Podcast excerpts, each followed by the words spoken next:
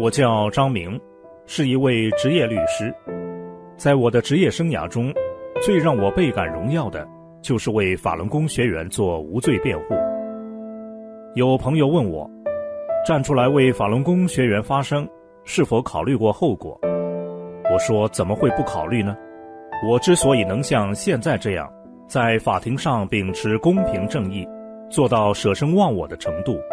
是源于一段震撼我心灵的往事。那天，法轮功学员小李来找我，请我为一位法轮功学员做辩护律师。考虑到安全，我让他住在了我家里。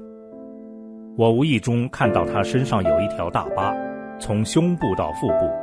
我问他是怎么回事，他有些不好意思，脸一红，跟我讲起了他的往事。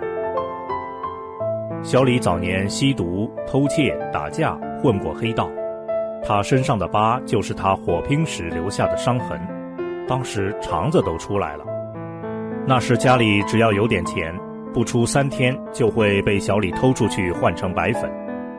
戒毒所和监狱几进几出也没用，他母亲不知道流了多少眼泪。在监狱服刑期间。小李亲眼目睹法轮功学员所遭受的残酷迫害，其惨烈程度，连他这黑道上的人都看不下去。可是法轮功学员却打不还手，骂不还口。小李从没见过这样好的人，觉得法轮功不一般。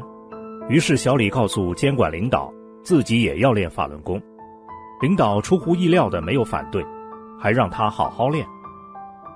小李被提前释放了，这次回家。他像变了个人似的，再也没有了从前的恶习。带着儿子离开的老婆又回到了他的身边，也和他一起学练法轮功，一家人和睦幸福。小李说，他终于体会到了堂堂正正活着的快乐。听完他的经历，那一夜我失眠了。我们国家有多少戒毒所，花了多少人力财力都无济于事。而小李这样一个五毒俱全的混仔，一练法轮功就自觉戒掉了众多恶习，从此成了一个好人。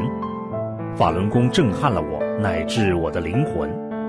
这样伟大的法轮功，这样一群善良的好人，中共却容不得他们，竟然罔顾事实，对他们残酷迫害，妄图铲除而后快。是人绝对干不出这样邪恶的事情来。我决定要站出来为法轮功说话，与其说我在为法轮功学员做辩护，倒不如说是法轮功在净化我的灵魂。我开始查找中共对法轮功迫害的政策依据等，最终发现，国家没有一部法律说法轮功是某教。我很清楚，我面对的是中共整个国家机器，可法律的最高准则是道德、良知、善念。这是高于一切的。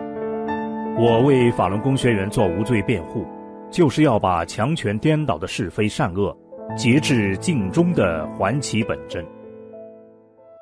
我的同行曾说，中共所谓依法打压法轮功，完全是掩盖犯罪的欺世谎言。